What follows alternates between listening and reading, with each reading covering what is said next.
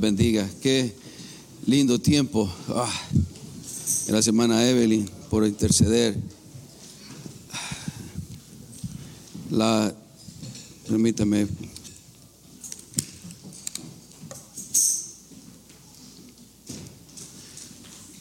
¿Cómo están, hermano?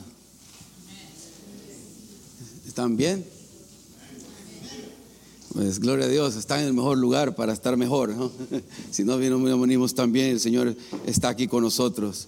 La verdad que qué privilegio tenemos de poder venir a, a, un lugar a alabar y adorar al Señor. Siempre recuérdense de que hay personas a través del, de este globo terráqueo, ¿no? de que no tienen la libertad que nosotros tenemos, de poder alabar con libertad, de poder cantarle, de que estar a través de los medios de comunicación con libertad todavía y decir lo que que lo que la palabra de Dios nos dice decir y anunciar el nombre de Jesucristo y levantar el nombre de Jesucristo. Eso es un privilegio y una bendición muy grande que tenemos. Ah, y a veces venimos con mucho más fervor que otros domingos, con mucho más pasión que otros domingos, pero no importa, como vengamos, como sea, alabemos al Señor y démosle gracias al Señor. Cuando se está en fuego, cuando no se está en fuego, no importa cómo, no se trata de nosotros, se trata de que Él es fiel, como hemos cantado en esta mañana. Él es fiel, ha sido fiel, será fiel siempre con cada uno de nosotros. Y que le damos gracias a Dios. Le pido que los jóvenes pueden salir de su clase, los niños también.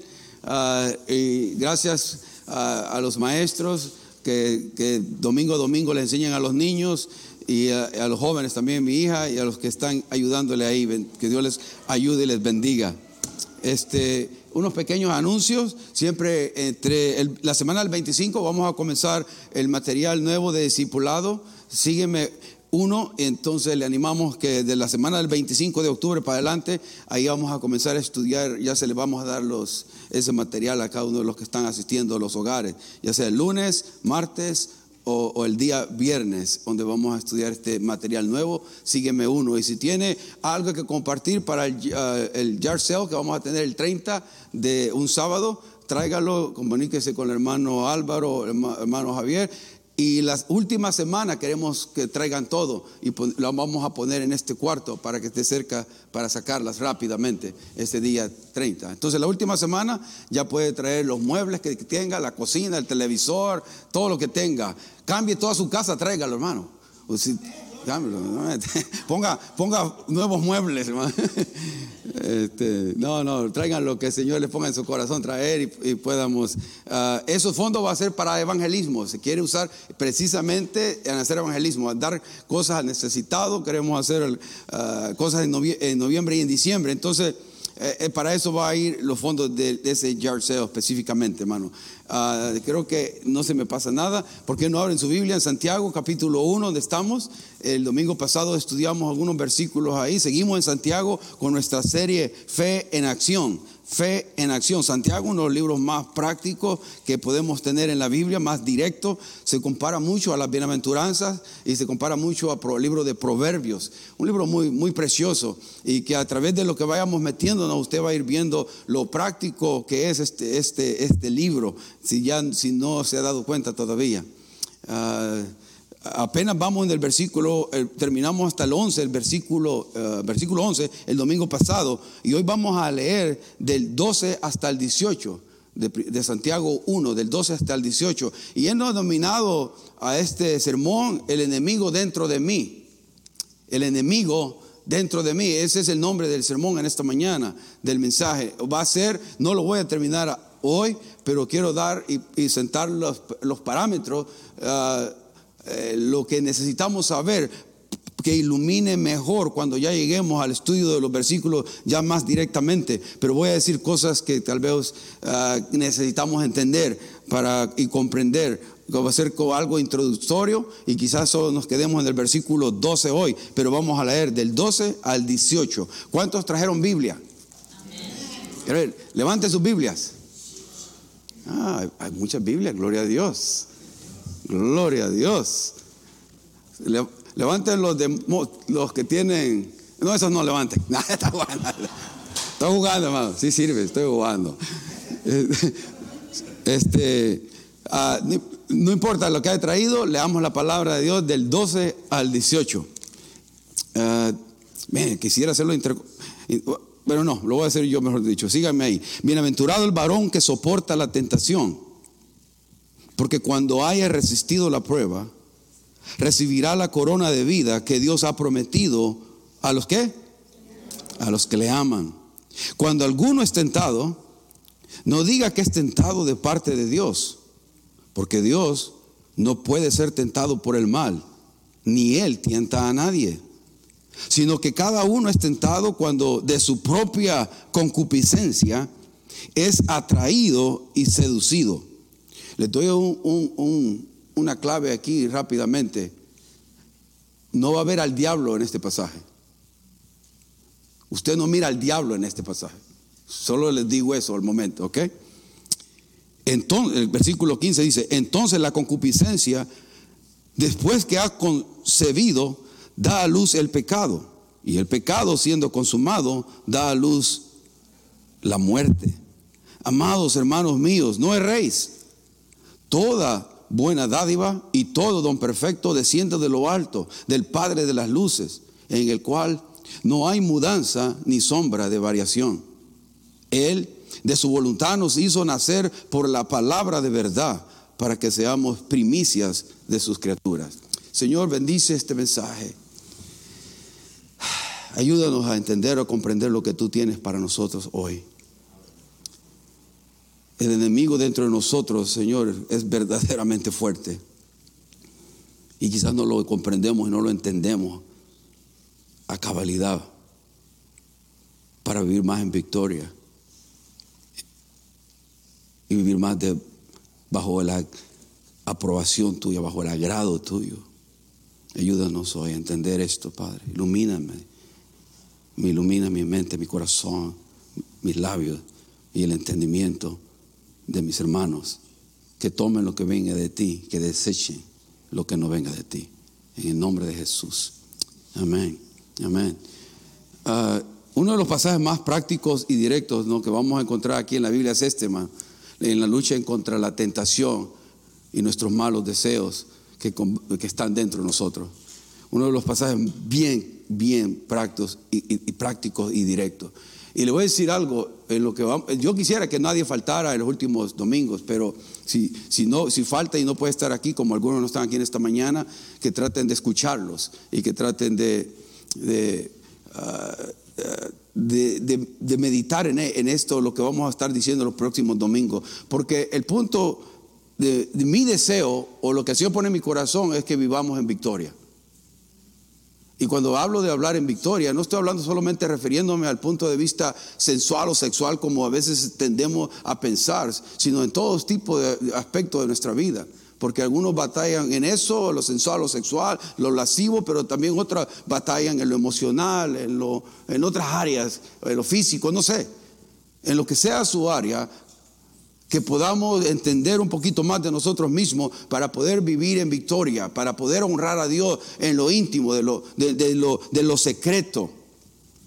La vida del cristiano no se va a ver aquí en público, hermano. si estoy viviendo en Victoria, usted aquí me está viendo uh, con el saco, con mi corbata, con, no, no, corbata, bueno, imagínese la corbata, ¿no? Me ve, me ve así, me veo chulo, ¿no?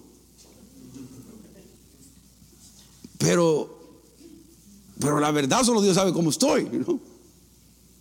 Entonces, lo, lo, que tenemos que hacer es desarrollar, o que Dios desarrolle en nosotros, un celo santo por querer vivir una vida santa, pura y limpia delante de Dios, en lo secreto, desde lo íntimo. Eh, si vamos a hacer una iglesia genuina delante de los ojos de Dios, debemos tener ese celo por guardarnos en lo íntimo, en lo secreto. Porque las, las, iglesias cristianas, a veces tendemos nosotros a, pensar y decir muchas cosas pero aparentamos mucho, pero realmente somos otra cosa a solas. Y eso tiene que parar en el nombre de Jesús, para que podamos tener victoria en nuestra vida. Si no, eso es religión. Porque yo tengo todo el lenguaje cristiano, tengo todo el lenguaje, gloria a Dios, aleluya, y, y todo, Pero ¿qué, de, lo, qué, qué de mi intimidad?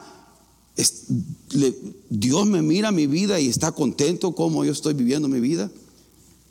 Eh, la verdad es que nosotros, hermanos, cuando nacemos, nacemos inclinados hacia el mal, hacia lo inicuo, hacia lo impuro, hacia lo inmoral, hacia lo perverso. Eh, así nacemos y eso es lo más normal, eso es normal. Porque la verdad que todos somos pecadores, ¿no es cierto? Todos somos pecadores. Alguien dijo, el pecar no me hace pecador, sino que peco porque soy pecador. Romanos 3:23 lo dice, por cuanto todos pecaron, estamos destituidos de la gloria de Dios.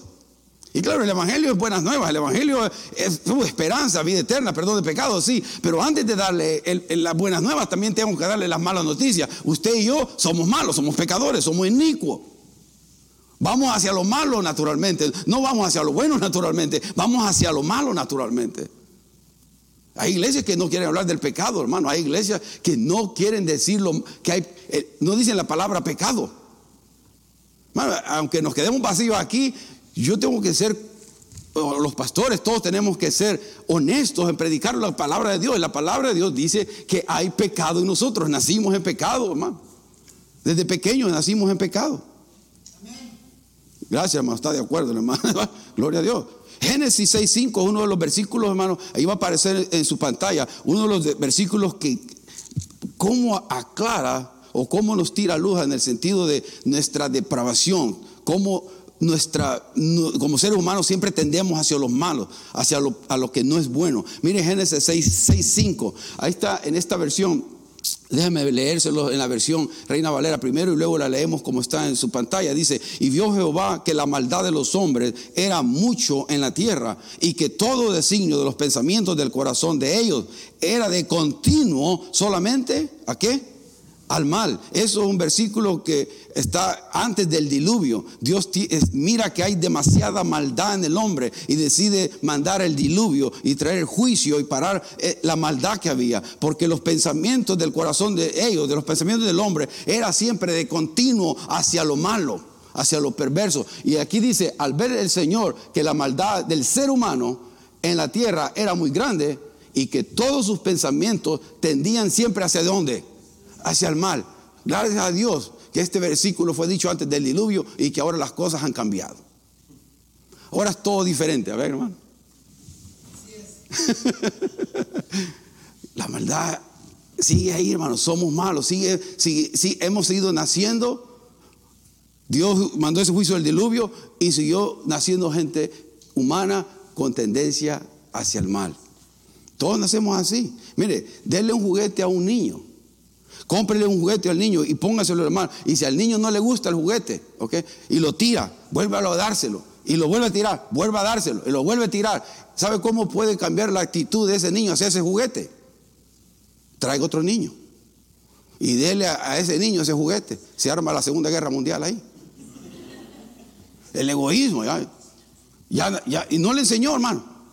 A los niños no hay que enseñarles a, mentir ni a decir lo malo. Eso sale natural en nosotros. El niño no quiere prestar su juguetito. Es mío, mío, mío. Desde pequeño estamos haciendo eso. Pero en, cambio, para lo bueno tenemos que hacer una, algo consciente de buscar lo que es puro, lo que es limpio, lo que es santo, lo que es del agrado de Dios. Eso no es normal. Eso yo, usted, tenemos que hacer la disciplina de ir y hacerlo y buscarlo. No, no, no puede, nosotros solos no podemos, no, no vamos a estar bien si no, lo, si no, nos, no nos buscamos y no conscientemente vamos a buscar de Dios. Si conscientemente no vamos a buscar de la presencia de Dios, de leer, de orar. Entonces mi pregunta en esta mañana, dos preguntas, ¿quién es el responsable entonces de mi victoria? ¿Quién es el responsable de mi derrota? Eh, yo puedo ser, hermano, yo puedo ser mi mejor aliado en la lucha contra lo malo, o también puedo también ser mi peor enemigo. Y acuérdese que en este pasaje que hagamos de leer, del versículo de Santiago, del 12 al 18, no vemos al diablo en ninguna manera aquí en este pasaje. Porque al pobre diablo le echamos mucha culpa muchas veces. Y no queremos tomar responsabilidad de nosotros, de nosotros mismos. Y sí, el diablo tiene su parte y está siempre buscando a quien devorar, está activo. Pero a veces no, muchas ocasiones, hermano, la verdad es que eh, no, no hace nada.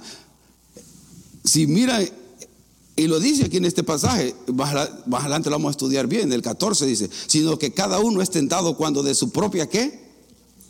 Concupiscencia es atraído y seducido. Cuando de su propia concupiscencia, propia naturaleza pecaminosa, somos seducidos.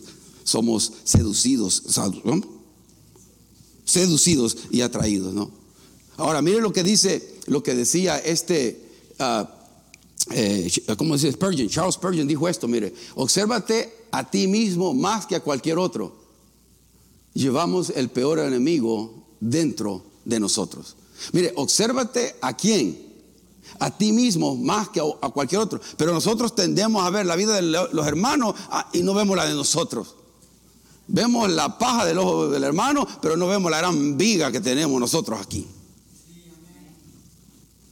Y para poder quitarle la viga del ojo de mi hermano, primero tengo que yo lidiar con mi, mi propia vida, mi propia paja, para poder ver bien. para poder yo ser justo en, en mi juicio, en mi eh, evaluación de cualquier otra persona, primero tengo que yo ser justo y cómo yo me estoy evaluando a mí mismo, genuinamente, delante de Dios. Delante de Dios. En, la verdad es esto, hermano, que la carne nunca se sacía, ¿no? Siempre quiere más, quiere más, quiere más. Los malos pensamientos, los malos deseos, siempre quieren más y nunca se van a saciar. Por eso en Gálatas 5, 16 dice, digo pues andar en el Espíritu y no satisfagáis los deseos de la carne andar en el Espíritu, caminar bajo el control, el dominio del Espíritu Santo y no satisfagáis en los, deseos de la carne. En otro versículo dice, y no proveáis para los deseos de la carne, porque a veces nosotros mismos estamos proveyendo y alimentando nuestra carne, nuestros malos pensamientos, nuestras malas actitudes, en lugar de alimentar el Espíritu. Y más hoy en día, ¿no? Que estamos expuestos a los medios de comunicación, a las redes sociales, día y noche. Si ahora que me preste atención a alguien, especialmente un joven, pues es más difícil porque están tan atareados, tan atados a esto, al, internet, a, los dispositivos electrónicos, que para que me den 5 o 10 minutos de atención, porque eh, eh, eh, se, ha, bajado mucho el nivel de, el, porcentaje de tiempo que puede prestar atención un joven, ya que, ya que están todo el tiempo aquí con esto con, el internet, las redes sociales, eh, tantas cosas que, se encuentra ahí. No solamente los jóvenes, ahora también los adultos, hermano. No platicamos ya, no, conversamos más. Es y, tiene uno que hacer el esfuerzo de eso. Y no estoy atacando eso. Ya estas cosas vinieron a quedarse. ¿Qué vamos a hacer? ¿No? Pero usted puede hacer eh, la disciplina de algunos momentos, hacer a un lado estas cosas. Porque no, no puede ser de que todo el tiempo estemos atados a eso. Todo el tiempo. No, no, no es saludable eso. En la versión Dios habla hoy de este Gálatas 5:16 dice, por lo tanto digo, vivan según el Espíritu y no busquen satisfacer sus propios malos deseos. Ahora, otro, otro, otro que expresión, otra, otras palabras de Charles Spurgeon dijo esto, nadie es más miserable que aquel que peca secretamente, pero trata de preservar la imagen delante de los hombres. Wow, los predicadores de antes que la daban duro, ¿va? Porque ella está con el Señor más hace años. Nadie es más miserable que aquel que peca secretamente, pero trata de preservar la imagen delante de los hombres. Sea, ¿de qué me sirve a mí, hermano, venir aquí delante de usted, eh, bien, así bien, bien vestidito y todo, y mi vida no está limpia, pura, santa delante de Dios, o por lo menos corriendo hacia lo santo, corriendo hacia lo puro, diligentemente, queriendo vivir una vida santa, pura y limpia? ¿De qué me sirve si yo voluntariamente estoy alimentando la carne todo el tiempo? Si no estoy luchando genuinamente en contra del pecado, en contra de mis malos deseos, en contra de los malos pensamientos. La unción de Dios va a pasar a través de usted y de mí, a través de qué tan obediente queremos ser en, en lo secreto, en lo íntimo. No va a ser en lo público, no comienza aquí, comienza a solas con el Señor, buscando su presencia, alabándole al Señor, adorándole al Señor. Ten misericordia de mí, porque si no, no, va no podemos vivir una vida en victoria. Pero Dios nos dice que es posible vivir una vida en victoria, hermanos. En el poder del Espíritu Santo. Por eso andar en el Espíritu, ser controlados, dominados, gobernados por el Espíritu Santo. El versículo 12, por eso dice ahí, ¿no? Bienaventurado el varón Bienaventurado el varón o bienaventurado también la hembra ¿no? que soporta la tentación, porque cuando haya resistido la prueba, recibirá la corona de vida que Dios ha prometido a los que le aman. La palabra bienaventurado significa dichoso, feliz, bendecido. Habla de una persona que no se rinde cuando se enfrenta a circunstancias difíciles, pero que permanece firme en la fe y en la devoción a Dios. Eso se trata de una persona bienaventurada, feliz, dichosa. El que vive, hermano, el que vive en obediencia a Dios es feliz. Porque decidir pecar es decidir sufrir. Decidir pecar es decidir ser miserable. O, cuando peca usted se siente bien. ¿Verdad que no nos sentimos bien cuando pecamos y ofendemos a Dios? De alguna manera. Oye, si no se siente mal, no es creyente, hermano. Porque el Espíritu Santo se contrita se entristece cuando pecamos. Pero en cambio, un, varón va a ser feliz cuando lucha y soporta la tentación, cuando soporta la prueba también. Acuérdense, aquí estamos comenzando en, el, libro de Santiago, hemos estado hablando acerca de las pruebas, de aquellas cosas adversas, aflicciones, situaciones que vienen a la vida, sufrimiento, dolor, pero ahora viene, va pasando la línea en el versículo 13 en adelante, va a comenzar a hablar de prueba o tentación, tentación en el sentido de incitarnos al mal, está en, está en, esa, en esa frontera, viene de las pruebas, las dificultades, las aflicciones, las cosas adversas que vienen a nuestra vida que no tenemos control, pero también va a comenzar a hablar acerca de las tentaciones, aquello que tiene que ver con la incitación a hacer lo malo, a que, que peque. Estamos en eso, en eso, pero las dos cosas, si soporto la tentación, la prueba de esta clase de, adversidad, o la clase o la prueba en la clase de tentación, de incitar al mal, dice Dios que vamos a ser bienaventurados. Dice Dios que voy a ser dichoso, que voy a ser feliz. ¿Cuántos quieren ser dichosos y felices? Tenemos que soportar la prueba y tenemos que soportar la tentación en el sentido de incitarme al mal va a venir. Y va a venir. Y viene de nuestros propios miembros, hermano. Viene de nuestros propios miembros. Por eso estoy diciendo que el peor enemigo que tenemos somos nosotros mismos. Pero quisiera que, que, entendiéramos un poquito acerca de eso más adelante, de qué es la tentación y qué es la prueba. Porque mire, el que soporta la tentación habla de un proceso de prueba cuando se está probando una moneda o un, un, este, un metal para que, para que se pueda decir, este metal es oro puro. Para que yo pueda decir que esto es oro puro, hermano. Este, si lo miran, ¿Ah? es para que yo pueda decir que sea oro puro, tiene que ser, ¿qué tenemos que hacer? Probarlo. O sea, para que este es oro puro genuino, este es auténtico oro puro. Tengo que lamberlo, ¿no? Sabe oro, se mira como oro, es oro, ¿verdad? Lo mismo nosotros. Para el que soporta la tentación, da la idea de eso. usted y yo, como hijos de Dios, tenemos que ser probados, sacudidos, golpeados, así. Para ver si somos genuinos, a ver si somos auténticos hijos de Dios. Porque el verdadero hijo de Dios Va a pasar la prueba, hermano. Va a pasar la prueba. Eh, puede tomar un tiempito, puede tomar una lucha, pero no se va a dar por vencido, no se rinde. En las pruebas, en las aflicciones, pero también en la lucha en esa área de debilidad en la cual quizás se ha hecho un hábito pecaminoso. y puede tener la victoria ahí. ¿Me das agua, por favor?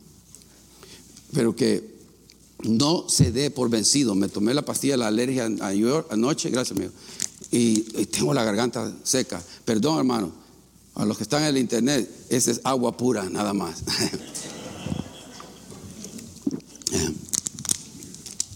Gracias, amigo. Hoy sí. Entonces quisiera darles algunas declaraciones para que entendamos un poco acerca de lo que es la, ah, la tentación y la prueba y decir algunas cosas alrededor de eso, que entendamos que es prueba y tentación con más claridad. Porque una cosa tenemos que tener seguro, ya lo dijo el versículo aquí, no, el versículo, ah, creo que dice, al versículo, ah, perdón, 15, entonces la Ay, perdón. Oh, el 13. Cuando alguno es tentado, no diga que es tentado de parte de quién. De Dios, porque Dios no puede ser tentado por el mal ni Él tienta a nadie. Es inconsistente pensar que un Dios santo tiente a alguien, porque mucha gente, ah, inclusive, culpa a Dios. Believe or not. Culpan a Dios. Si Dios sabe cuál es mi debilidad, ¿por qué ha creado eso? ¿Se acuerdan del jardín del Edén? ¿Qué pasó? En el jardín del Edén, la mujer acusó a quién? A la serpiente, ¿no? El hombre acusó a Dios y a la serpiente. a la mujer, mejor dicho, porque le dice, la mujer que tú me diste. O sea, a la larga le estaba diciendo, Dios, tú eres el culpable por haberme dado a esta. Eh, pero aquí no hay nadie que haga eso, ¿va? Pero mire lo que dice estas declaraciones ahí al respecto de, lo que es la, la, prueba o la tentación. Ser probado por Dios no es lo mismo el ser tentado por mis propios malos deseos. Ser probado por Dios no es lo mismo el ser tentado por mis propios malos deseos, por esta naturaleza pecaminosa. Segundo, la prueba es para fortalecerme espiritualmente, para crecimiento y desarrollo de las cualidades dadas por Dios en nosotros. Las pruebas quieren que, de que usted y yo desarrollemos virtudes buenas, cualidades, cosas buenas, como fe, confianza, ah, perseverancia, que no nos demos por vencidos. Es el, es el por qué Dios permite las pruebas. No me diga que usted ha crecido solamente por venir a la iglesia. Hemos crecido cuando hemos estado por pruebas. Cuando ha habido los momentos más difíciles, cuando ha habido adversidad en nuestra vida, es cuando más hemos crecido, si ha permanecido, si no se rinde. Porque lo primero que hacemos hoy en día es darnos por vencido en cualquier área, hermano. En cualquier área de nuestra vida. Si yo quiero perder de peso y, no, y no, quiero ir al gimnasio, pero tampoco quiero dejar de comer. O sea, eh, quiero perder de peso, pero no quiero hacer lo necesario para conservarme, para estar en salud. No estoy hablando de verse bien. Eso es extra, porque alguien se puede ver bien y tiene el azúcar alta. Estamos hablando de verse bien, si todos, pero queremos hacer la disciplina necesaria para verme bien, para estar bien de salud, comer bien, hacer ejercicio. Lo mismo en lo espiritual. Tenemos que hacer algo, esas disciplinas, para permanecer bien espiritualmente. La tentación, otra declaración, la tentación es para, es para nuestra destrucción, hermano y anulación de todo lo que Dios desea hacer en nosotros y a través de nosotros. La tentación que viene a nuestra vida es para querer eh, destruir todos los planes de Dios en nuestra vida y anular todo lo que Él quiere hacer y quiere hacer en usted y a través de usted. Eh, es el propósito, la, la, tentación es destruirnos. Y quiero que vea bien la diferencia. Las pruebas siempre son para nuestro crecimiento. La tentación, la incitación, el mal es siempre para nuestra destrucción. Es siempre eso. Otra declaración, aunque la tentación es pecaminosa en sí misma, es pecado hasta que se convierte en acción. El ser tentado no es pecado, el ceder a la tentación es pecado. ¿Comprende eso? Todos somos tentados, Jesucristo mismo fue tentado, pero no pecó. Todos vamos a, se nos va a presentar una incitar, incitación al mal en la área que sea. Hoy no voy a ser tan específico y en esas áreas. En los próximos dos domingos voy a ser bien específico. Pero lo que quiero en forma general que entendamos es, la diferencia de estas cosas. Todos vamos a ser tentados, pero no tenemos que ceder a la tentación. Le pregunto a usted, ¿cree eso? ¿Cree que podemos no ceder a la tentación? ¿Cómo? No en nuestras fuerzas. Pidiéndole ayuda a Dios, hermano. Humillémonos delante de Dios todos los días. Le voy a decir algo, si yo vengo los domingos nada más y no veo la Biblia todo, hasta el otro domingo y no la leo y no oro y solo vengo hasta el día domingo a orar, hermano, no va a haber victoria en su vida. Es imposible. Porque el lunes ahí despierta usted con su misma cuerpo pecaminoso, con deseos de lo malo. Y, y por eso no quiero mencionar mucho al diablo en esto, porque primero quiero que tome usted y yo responsabilidad de nuestra propia vida. Porque otra vez, lo primero que hacemos los cristianos es culpar al diablo. Y el diablo sí es un enemigo, pero también está la carne, nuestra naturaleza pecaminosa y también está el mundo con sus filosofías, ideologías y cosas que encontramos en el mundo, que también es otro enemigo que nos quiere apartar y llevar por el camino incorrecto de que no le agrada a Dios. Pero la tentación en el nombre de Jesús puede ser vencida. Si en ese momento, cuando viene ese pensamiento, en esa área en la cual usted está batallando, le dice, Señor, esto no es de tu agrado, aleja esto de mí, esto no es puro, esto no es limpio, esto no te agrada, Señor, dame el poder de decir no a lo malo. Si usted quiere hacer eso, hermano, y lo hace consistentemente, va a tener victoria. Vamos a tener victoria, porque Dios ha prometido ayudarnos. No dejarnos huérfanos solos. No, Él está ahí para ayudarnos en esas luchas en las cuales Él sabe que de nuestro corazón queremos agradarle y vivir una vida en santidad pura y limpia delante de Él. santidad, como muchas veces he dicho, las palabras ya son malas palabras en la iglesia, hermano. Y entre más pasa el tiempo, estas palabras van a ofender a mucho más gente. Si ya ofendí un montón yo, solo lo lo que he hablado hasta ahorita, pero en sí el Evangelio ofende, porque si usted viene un día domingo y le está diciendo, usted eres inicuo, malo, perverso, pecador y solo busca lo malo, bienvenido a la iglesia, ¿no? Pero la verdad, para que podamos aceptar la gracia, la misericordia, la bondad de Dios, primero tengo que entender lo malo y perverso que soy yo por naturalmente. Y es más, yo no tengo que convencerle, el Espíritu Santo ya le convence a cada uno lo malo que somos. Y si no, si no está la conciencia cauterizada, ya no sentimos nada. Y eso es triste también, cuando alguien hace lo malo y lo celebra y lo disfruta, hermano. Porque hay personas hoy en día que celebran lo malo. No solamente lo promueven, sino lo celebran y quieren imponérnoslo a nosotros como algo normal. Y más vale que lo aceptes normal, porque si no tú eres un, fundamentalista, eres, eh, eh, eres un cristiano que no tiene el amor de, Dios en su vida. Eh, Dios es amor y ama a todos. Y amén. Pero también odia el pecado. Porque el pecado destruye, el pecado lleva, nos lleva a muerte.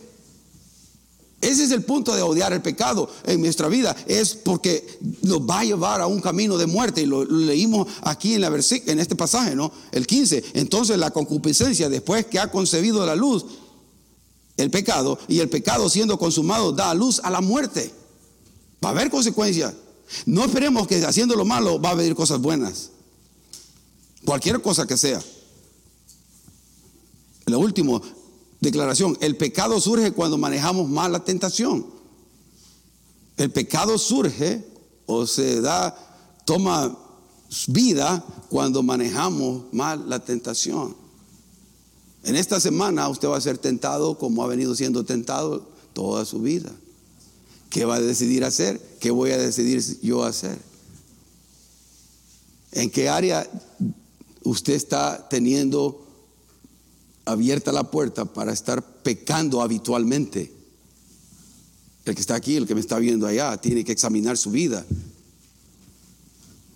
Acuérdese, ahorita me estoy deteniendo, no querer ser directo y especial, de traerlas a luz esas áreas directas, porque las, tenemos que mencionar, porque es preocupante hoy en día, hermano. La venida del Señor está bien pronta. El hecho es, si usted mira a su alrededor, que usted piensa que la gente está en búsqueda de Dios o, quiere alejarse de Dios, o quieren los principios, los mandamientos de Dios, vivir bajo como Dios quiere que vivamos como seres humanos, independientemente si somos creyentes o no, o quieren darle, o quieren meternos estilos de vida que van en contra de la palabra de Dios, como que fueran normales, como que fueran naturales como que biológicamente está bien.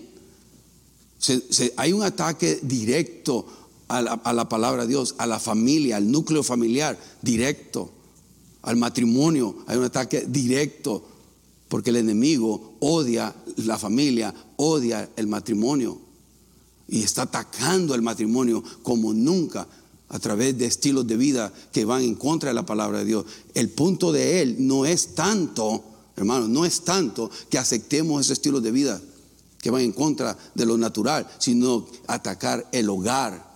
Porque si se destruye el hogar, se destruye la unión entre hombre y mujer, se destruye la sociedad, no funciona, se vuelve un caos. Y lo dice la historia y lo dice la Biblia. Históricamente, donde eso ha pasado, toda potencia ha caído. Toda potencia ha caído. Históricamente hablando, donde ha habido inmoralidad sexual, altos impuestos, ha caído a potencia.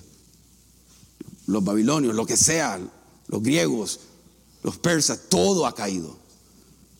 Esto no va para un buen camino, pero por eso, hermano, les digo, usted y yo tenemos que desarrollar un celo más grande y, tener y desarrollar también un deseo más, más grande y, tomar, y tomar acción de leer más la Biblia y de, y de orar de interceder por, mi esposa, por mis hijos, por la iglesia, por los hermanos. Pero todavía el diablo le, está, le, ha dado un bombón a algunos de los cristianos, muchos cristianos y están así, man. Felices están. No, no pasa nada. No discierren nada, no miran nada. Están con el, chupón, feliz como niños. Bien entretenidos. Pero estamos viviendo tiempos, si usted no abre sus ojos y no lo mira, y no tiene que ver las noticias, hermano, para darse cuenta de esto. ¿Usted no, ha sentido como que ahora le cuesta hacer más las cosas buenas? Como que le cuesta más orar, como que le cuesta más leer la Biblia, porque hay una opresión satánica ahorita, demoníaca realmente, que está oprimiendo toda la, toda la sociedad, y aquí en Estados Unidos especialmente. Es fuerte esto. Y si no lo mira, como digo, si no lo mira, está de desacuerdo conmigo, está bien. Ya miraremos los resultados de dónde vamos. Cada vez más. Para las, estupideces que quieren pasar los que están en, el gobierno, aquí en Sacramento, quieren promover la pornografía para niños, que sea aprobada. Legal. Con un consentimiento, ¿no? Con un consentimiento de, los mismos niños. Porque de todas maneras lo van a ver, hay que monitorearlos. Y con eso se abre Oh, hermano, esto es serio. Por eso les digo, me estoy amarrando los labios para no decir ciertas cosas, porque quiero que entendamos primero algunos fundamentos de nuestra propia vida, porque quiero enfocarme en el enemigo dentro de nosotros, en nuestra propia naturaleza pecaminosa que tiende a lo malo y que tomamos responsabilidad de nuestra vida, que dejemos de estar viendo al hermano o a la hermana, no, que me mire yo, me examine yo, Estoy cansado, hermano. Cansa ver creyente examinando la vida de otro mientras la vida de ellos. si tú no puedes, ¿por qué hablas tanto? Si tuviera tan poco. Quieren criticar y arreglar la vida de otro mientras la vida de ellos es un caos. Arréglate primero tu vida y después arregla de los demás. Y comienza conmigo. Comienza conmigo. ¿Cómo quiero estar criticando y sobreanalizando las cosas de las personas? Pero yo no tomo responsabilidad de mis hechos, de mis actos, delante de Dios, en lo íntimo, en lo secreto. Es hipocresía. Y para tener una, iglesia en victoria, para tener una vida en victoria, tenés que comenzar con una integridad, con buscar celosamente La presencia de Dios en lo íntimo, en lo secreto, donde nadie me mira. Y hacer lo bueno donde nadie me mira. Ese versículo de, por eso en Santiago dice bienaventurado el varón que es o hembra que soporta la tentación, ¿no? Porque cuando haya resistido qué? La prueba, dice, cuando haya resistido la prueba, ya sea de esta inclinación al mal o la tentación o incitación a lo malo, al pecado, a pecar o las pruebas, las adversidades, aflicciones que vengan. Si vencemos, dice, recibirá qué? La corona de vida. Va a haber un premio, hermano. Un premio que le van a dar a usted cuando usted haya pasado la prueba. ¿Está pasando alguna prueba? ¿Quiere que Dios lo premie? Allá en el cielo, no aquí, ¿no? Le van a poner, no sé cómo hacer, pero una corona habla ahí, ¿no? Habla de una corona, pero le estoy diciendo esto, va a haber un premio que le va a identificar al Hijo de Dios. Este hizo esto cuando estaba en la tierra, aquí está su corona. Y va a ser una corona visible que todo lo vamos a notar. La palabra corona ahí está refiriéndose, hermano, ¿se acuerda cuando habían las, los antiguos juegos ¿no? griegos? Con un atleta con petilla, le ponían una, una corona hecha de, hojas de guirnalda, la entretejida, y hasta el día de hoy creo que todavía la, no la ponen, ¿no? En algunos lugares le ponen la corona. Hay una corona de vida que Dios le va a dar al que vence las tentaciones y al que soporta la prueba. Él lo está prometiendo aquí, bienaventurado el varón que soporta la tentación, pues cuanto haya resistido la prueba, recibirá la corona de vida que Dios ha prometido a los que le aman. Dios le va a dar una corona. Y ese, eso es lo que a mí, lo que nosotros debemos correr. Corra no solamente porque agrada a Dios, pero corra también para obtener un premio, un galardón. No hay nada malo, hermanos, en eso. Dios quiere que tengamos y quiere darnos un galardón. ¿Por qué no recibirlo de Dios? ¿Por qué no desearlo de Dios? Mire, hay varias coronas y se las voy a poner aquí rápidamente. Hay varias coronas. Ahí, ahí están. La corona de la corona incorruptible, ¿no? Y la razón por qué la va a recibir un, cristiano es por vivir una vida disciplinada. Ahí está el pasaje, 1 Corintios 9, 25. La, otra es la corona de regocijo. La razón por evangelismo y discipulado. Usted es alguien que evangeliza, alguien que disipula, la corona de regocijo es para usted. ¿Cuántos quieren esa? Deseala que sea, hermano. ¿No? Hay que desear alguna. Ok, después voy a preguntar cuál, desea usted. Ok, no puede no desear nada. ¿eh? O sea, si no desea nada, eh, no estamos en nada. Tenemos que desear alguna. La corona de justicia, dice, la razón que se le va a ser dada a la persona es por amar la venida del Señor Jesús, según de Timoteo 4.8. ¿Cuántos desean la venida del Señor? La anhelan, la deseamos, que ya venga y aparezca en las nubes ya tiene una corona. Si es mentira, usted sabe, ¿no? La otra es la corona de vida por soportar las pruebas, ¿no? Es la que estamos viendo ahorita. Y la corona de gloria por pastorear al rebaño de, Dios fielmente. Los pastores, misioneros, siervos de Dios, ¿no? Va, se le va a ser dada eso. Hay, hay premios y galardones que debemos que desear. Vamos, y para terminar en este versículo en 1 Corintios 9. Vamos a, usar su Biblia, hermano. 1 Corintios 9. 1 Corintios 9, del 24 al 27. 1 Corintios está entre Apocalipsis y Génesis, o Génesis y Apocalipsis. Y ahí va a estar. Aunque los que tienen la, la, eso de los teléfonos, ¿no? Rápido llega. 1 Corintios capítulo 9, del 24 al 27. Ahora, si usted hacemos una analogía entre usted y un atleta, un atleta, un deportista, digamos, va a correr con qué propósito, hermano? Ganar. Quiere ganar la meta. Quiere ganar el premio. Ahora, si somos deportistas nosotros y no queremos ganar nada, o sea, solo por competir como hoy, ¿no? Que hoy quiere hacerle todo, compita y, que no haya, que, no haya este, ah, ¿cómo es? Ganador, si todos somos ganadores. Todos somos ganadores, pero también todos somos perdedores, así también. ¿no? Pero aquí la Biblia promueve que haya un ganador, el que se esfuerza y se disciplina más, ese gana.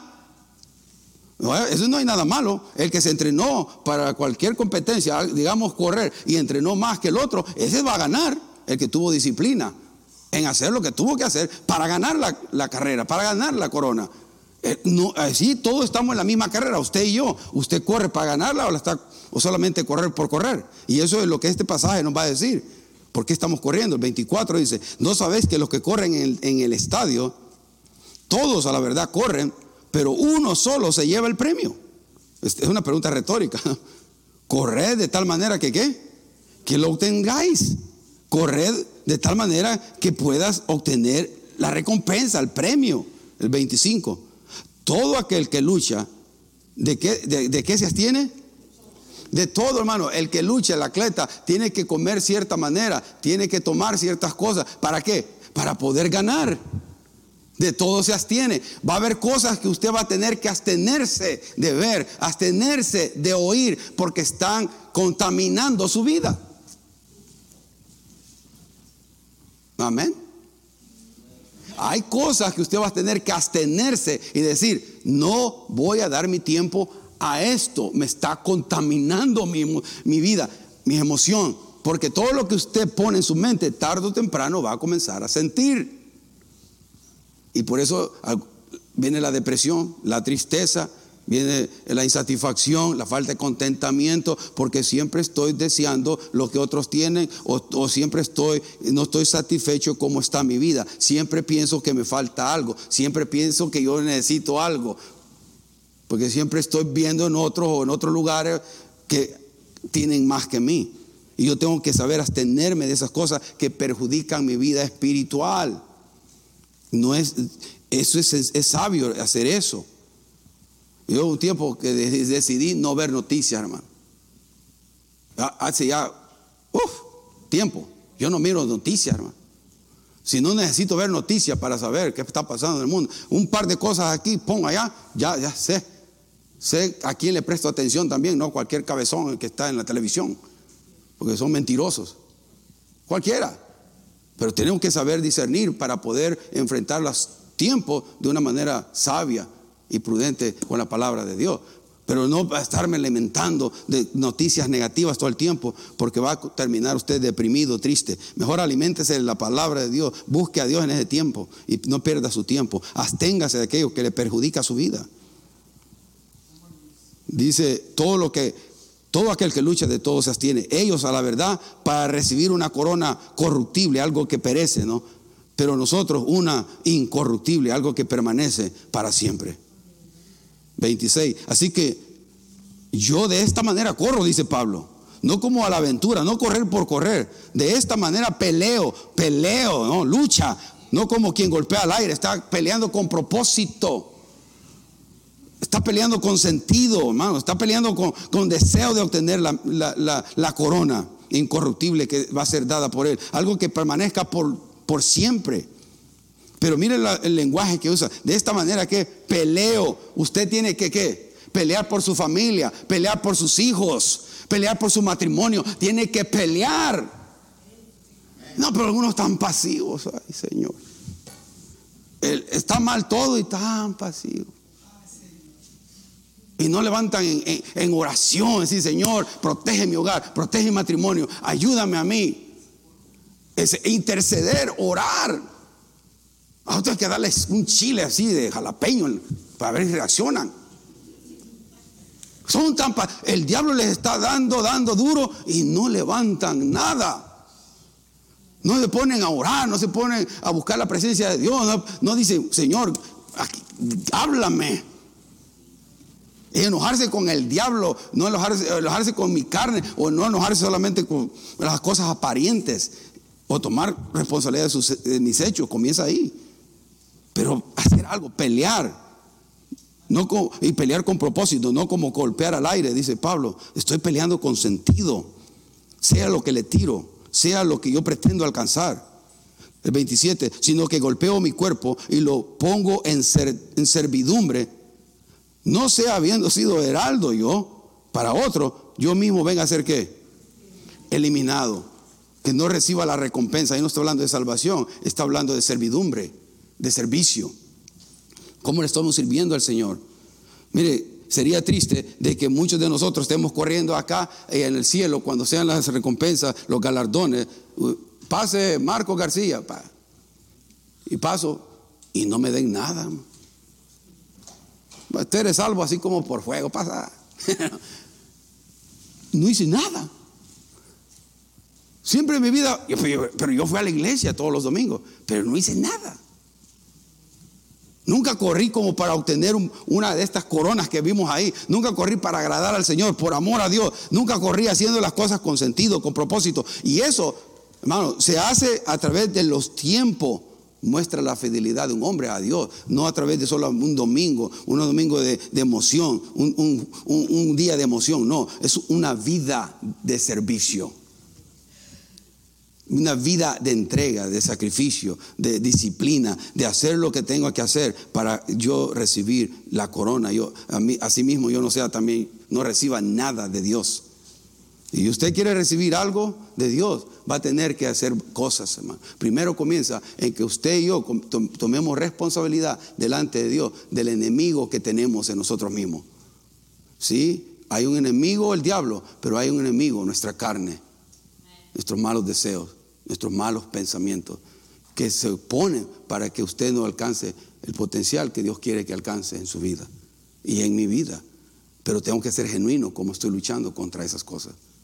No espero, no puedo esperar bendición, no puedo esperar que Dios me, bendiga a mí, me dé un galardón, no haciendo absolutamente nada en mi vida. La vida de, de la iglesia de hoy en día, hermano, carece de pasión y fervor genuino. ¿Lo cree? Y, no está careciendo nada más porque, porque no hay buenas iglesias, hay buenas iglesias, bueno, está careciendo porque la vida devocional del creyente ha decaído tanto de que, que cuando venimos a la iglesia no venimos preparados, tiene que, tanta telaraña que traemos de toda la semana, que no se escucha a Dios. Y puede estar hablando Dios directamente a alguien, pero mire, por arriba, por arriba. ese es Marcos, ese es hermano Javier, ese es Pastor Dan, oh, esa es la hermana. y Dios está queriéndole hablar. No, son ellos. Yo estoy bien. Son, y no pasa nada. Y va pasando los días, las semanas, los años, la misma vida. ¿Sabe qué hago yo con las personas? Dios les bendiga, no quiero nada contigo. y dice, ¡ay, pastor! ¿Cómo decir eso? ¿Para qué voy a perder mi tiempo, hermano? Puedo orar. Pero si alguien quiere a mi lado, alguien que sea genuino, yo quiero que luche, que se vea que estamos tratando por lo menos. Es lo que Dios quiere, que nada más digan, estoy está tratando. Ha caído algunas veces, pero sigue tratando de mantenerse. Ha caído algunas veces, uh, pero sigue tratando. No se da por vencido. Quiere vivir una vida santa, quiere vivir una vida pura. Sigue buscando a Dios, sigue buscando a los hermanos. Oren por mí, oren por mi familia, oren por mi hogar. No se da por vencido, se rinde a Dios, sigue tratando, sigue luchando. No se dé por vencido. Si te das por vencido, va a pasar lo que no quieres que pase, la destrucción tuya y los tuyos. Pero no podemos darlo por... Pero alguien que ya... ¿cómo, ¿Cómo uno puede convencer a alguien que ya está convencido de lo malo? Solo Dios puede quitar esa ceguera espiritual. Lo he visto por años, hermano. Por eso es que tengo la actitud que tengo. Porque yo no he visto que yo pueda convencer absolutamente a nadie. A nadie podemos convencer. Y si yo lo convenzo, a alguien más le va a cambiar la idea, tarde o temprano. Tiene que convencerlo Dios. Y, cuando Dios lo convence, hay cambio. Cuando Dios transforma una vida, hay, transformación genuina y real. Pero ningún hombre puede cambiar a nadie. Uno puede motivar a otros a, busquen, a llevarlos al agua, pero no lo puede forzar al agua, ¿no? A que tomen el agua. Y la vida del creyente, forma general, no solo este, en la iglesia esta, sino en todo lado, está de esta manera. pero acuérdense que tiene que venir un avivamiento antes de la segunda venida de Cristo. Tiene que haber un avivamiento, un despertar de la iglesia. Hermano, yo estoy deseando ese día, como que no, como que eso es lo que me hace ir cada paso a mí veces. Deseo un despertar genuino de la iglesia. Que cuando vea que vengamos aquí, que estemos quebrantados, adorando y alabando a, nuestro Dios, a, nuestro Salvador y Redentor Jesucristo. Cuando se sienta un mover del Espíritu Santo. Cuando no se sienta una apatía, una frialdad, sino un fervor a Dios. Gracias, Cristo. Gracias, te, amamos. Pero ya venimos cansados del domingo, desde el sábado, porque pasé viendo Netflix hasta la una de la mañana. Y, no, ¿Y cómo voy a venir bien? Voy a venir al servicio y pasé viendo Netflix y viendo cualquier estupidez en la internet el sábado en la noche. Me les doy una de azúcar y una de sal, hermano. Pero bueno. Pero me, entienden lo que digo, lo, práctico que es, que somos lo necesarios que tomemos responsabilidad de nosotros para poder yo experimentar un nuevo nivel de espiritualidad, y no estoy hablando de, creerme más, no, de, sentir a Dios, de experimentar a Dios, de darle gracias a Dios por todas sus bondades, por el trabajo, por la vida, la familia. Es lindo. El Señor es fiel y hoy cantábamos, Dios es fiel. Y la verdad, verdaderamente hermano, Dios es fiel. ¿Dónde estaríamos si Dios no fuera un Dios de misericordia, de perdón y gracia? ¿Dónde estaríamos si el, perdón de Dios no está con nosotros todos los días. Dice, la misericordia de Dios son nuevas, ¿qué? Cada mañana. Y, y la misericordia le cubre de pecado. Aquí no estoy, en Jesucristo hay perdón. Si hay genuino arrepentimiento, Dios nos perdona. Pero tiene que haber genuino arrepentimiento, un deseo de, de, cambiar, un deseo de vivir diferente a como vengo viviendo. Ah, Dios nos ayude, hermano. ¿Por qué no pone en pie y oramos? Quiero que tomemos un tiempo para buscar al Señor en estos, minutos que nos quedan.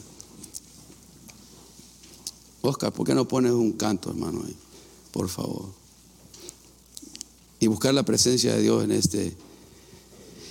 Quiero que los que estamos acá, los que están viendo a través del internet, piensen en sí mismo, no piensen en nada más. No esté pensando en su esposa, en mis hijos, en sus hijos, en su esposo, mi hermano, hermana, pariente. No, piense en usted. Yo voy a pensar en Marcos, delante de Dios. Yo voy a pensar en mí mismo.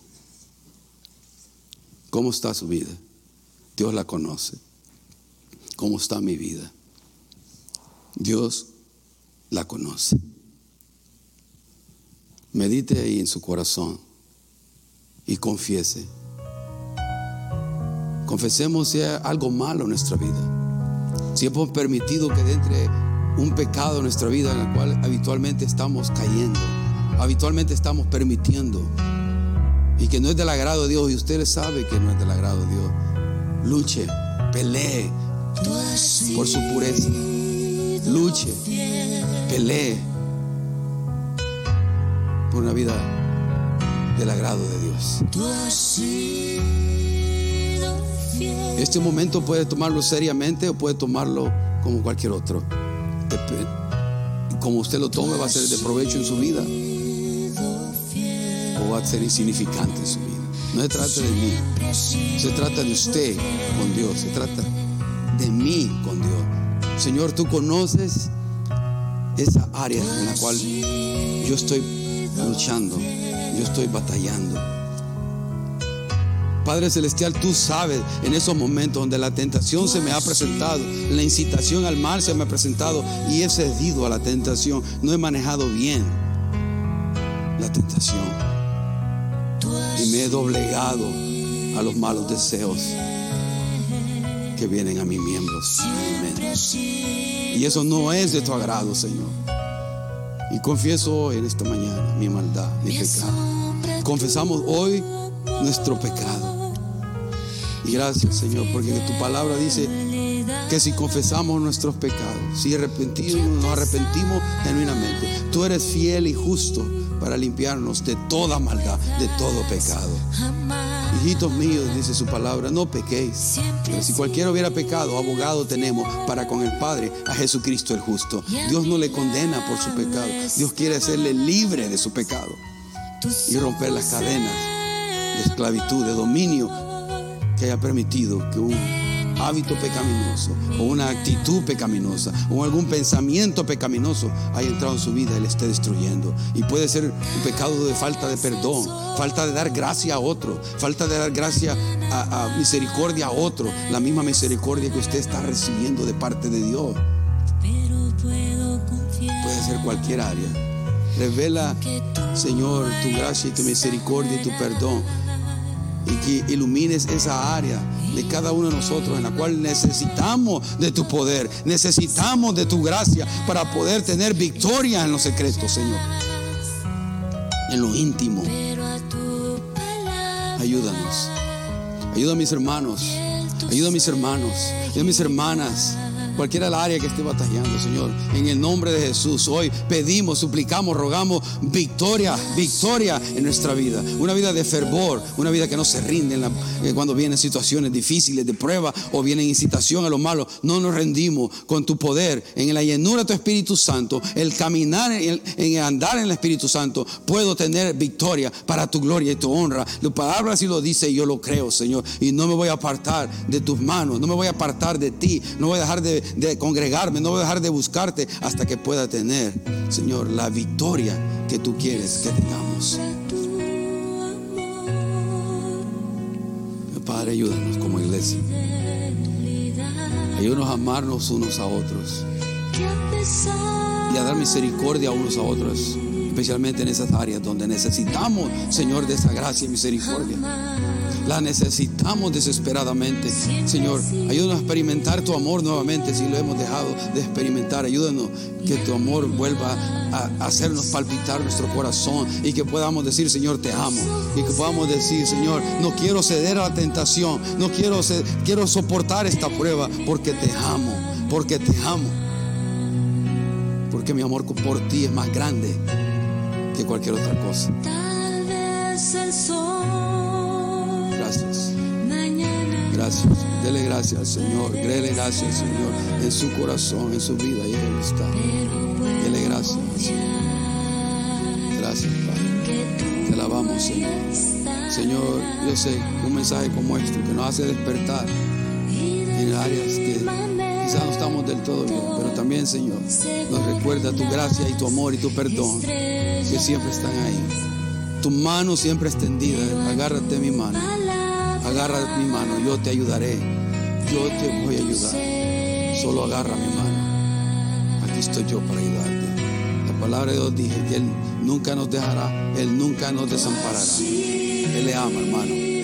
Él le ama, Él le ama, Él le ama. No olvide eso. Él nos ama incondicionalmente. Tenemos un amor fiel de parte de Dios para cada uno de sus hijos reciba la gracia, el perdón de Dios para su vida. Al genuino arrepentimiento, Dios siempre lo recibe. Su palabra dice eso.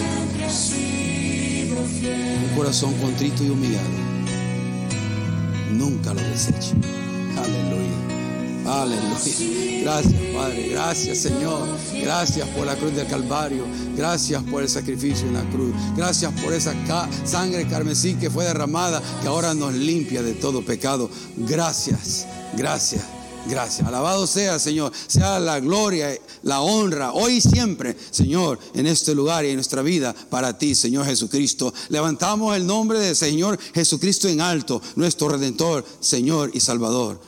Alabamos por todo lo bueno que eres, Señor. Todo lo bueno que tú eres.